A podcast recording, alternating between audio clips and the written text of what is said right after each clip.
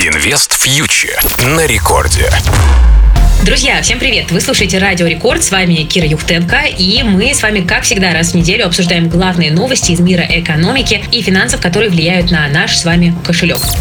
Ну и, как всегда, мы начинаем с российского рубля. Ну, тут все стабильно. На прошлой неделе рубль снова падал. С понедельника стоимость доллара выросла на 3,5%, ровно до 80 рублей. Евро добрался до уровня 86,40. Такой менее уверенный рост. Основная причина – это коррекция нефти бренд в начале недели. Но надо обратить внимание на то, что доллар в последние 5 дней укреплялся по отношению ко многим валютам. Скорее всего, это связано с тем, что начинает появляться какая-то конкретика по вопросам повышения потолка госдолга. Это немножечко успокаивает рынки, да, снижаются риски дефолта и доллар укрепляется.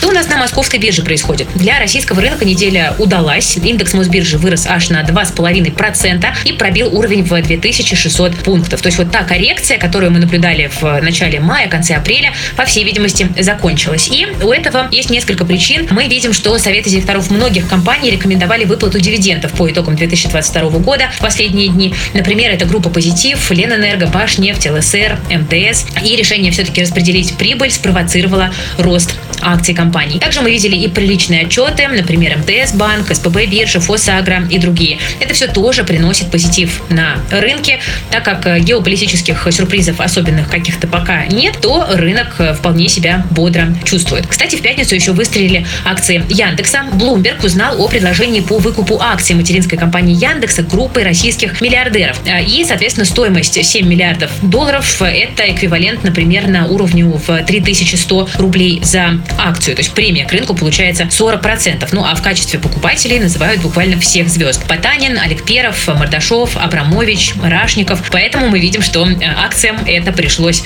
по душе. А, да, некоторые компании, кстати, от выплаты дивидендов отказались. Например, загадочный Сургутнефтегаз. Но, в общем-то, это предсказуемо, потому что многие уже давно задаются вопросом, как дела у той самой знаменитой кубышки Сургутнефтегаза. Давненько мы о ней ничего не слышали. А ведь именно она была, на самом деле, одним из ключевых драйверов для акций в последние годы.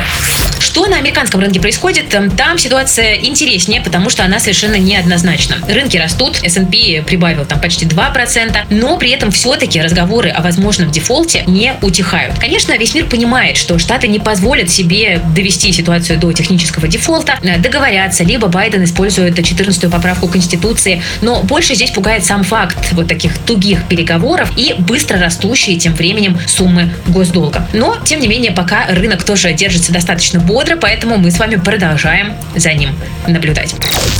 Друзья, на этом сегодня у меня все. Вы слушали Радио Рекорд. С вами была Кира Юхтенко, основатель медиа для частных инвесторов InvestFuture и образовательной платформы по финансам и инвестициям и в плюс. Берегите себя, своих близких, свои деньги. Всем пока. Инвест на Радио Рекорд.